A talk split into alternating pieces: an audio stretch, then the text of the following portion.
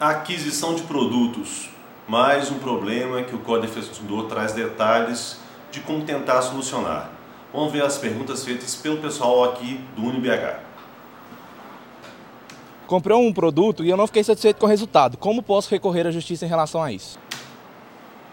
Pergunta interessante é essa. Não fiquei satisfeito com o resultado em relação ao produto.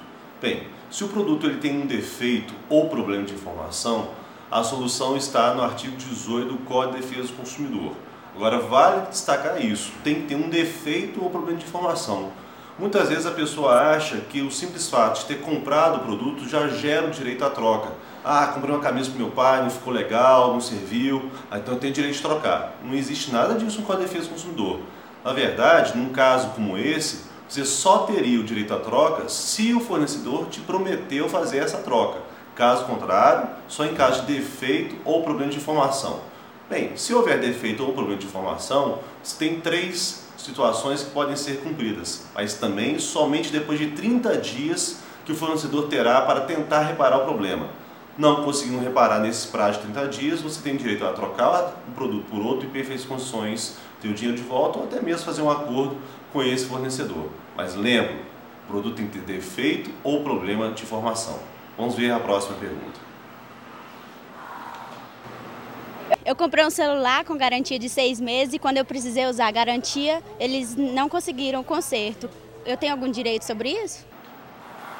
No exemplo dado por nossa aluna aqui do UniBH, ela tem um celular que teria uma garantia de seis meses. Provavelmente essa garantia é chamada garantia contratual, que é aquela dada por escrito pelo fornecedor. Além dessa garantia, existe a chamada legal, que está dentro do Código de Defesa do Consumidor. E essa garantia legal tem dois prazos: um de 30 dias para produtos ou serviços não duráveis e de 90 dias para produtos ou serviços duráveis. Então, como funciona isso? Se houver uma garantia contratual, vai se somar a ela o prazo que está no Código de Defesa do Consumidor. Então, vamos pegar esse exemplo. O código fala 90 dias para produtos duráveis. No caso, o celular é um produto durável e ela colocou que existe uma garantia de seis meses. Então, na prática, são seis meses mais 90 dias. E dentro desse prazo, o consumidor tem todo o direito de reclamar algum problema de informação ou defeito apresentado por esse produto. Então, obviamente que o fornecedor tem que dar uma solução a esse problema. Se não der, voltamos ao artigo 18 do Código de Defesa do Consumidor. Ou seja, não deu solução, você tem direito a trocar o produto por outro em perfeitas condições, ter o dinheiro de volta ou até mesmo fazer um acordo com o fornecedor, que não nos parece o melhor caminho nesse exemplo. Vejamos a próxima pergunta. Fiz uma compra, mas eu não fui informado sobre os juros e porque elas estavam em letras miúdas no final da página. Tem algum direito nesse caso? Olha que interessante essa situação informação ao consumidor. Ela fala que ela não foi informada e, na verdade, ao final, existiam letras miúdas sobre a informação de juros. O código é muito claro, não só no artigo 6, mas em vários artigos ao longo do texto. Não basta ter informação, ela tem que ser clara e adequada ao consumidor. Então, letras minúsculas, linguagem difícil ao consumidor é inaceitável nesse tipo de situação. E os juros sempre devem ser informados em compras a prazo. Também está bem claro no Código de Defesa do Consumidor, em seu artigo 52. Lembramos aqui a situação dos juros. Nós temos duas espécies, os chamados juros moratórios, que são aqueles que você vai pagar caso atrase o pagamento da parcela. Lembro também que o Código de Defesa do Consumidor fala que o limite dos juros moratórios é de máximo 2% sobre a parcela.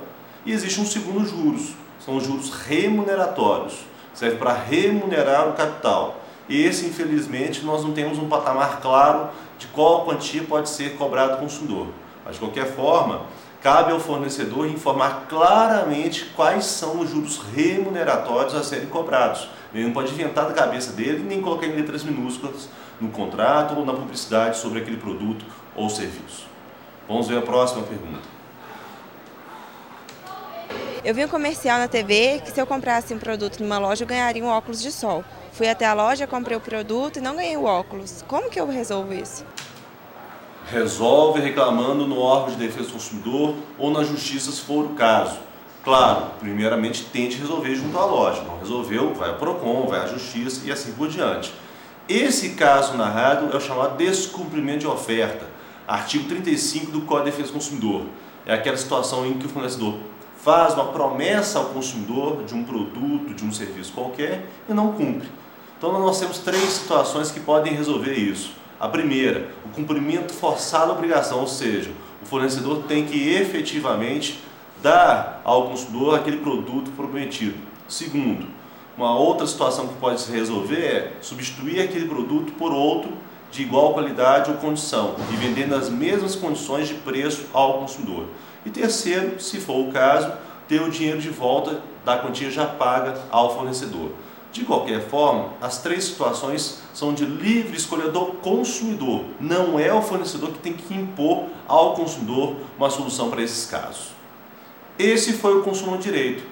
Entre em contato conosco através do nosso e-mail que está na sua tela ou das nossas mídias sociais. Um abraço e obrigado.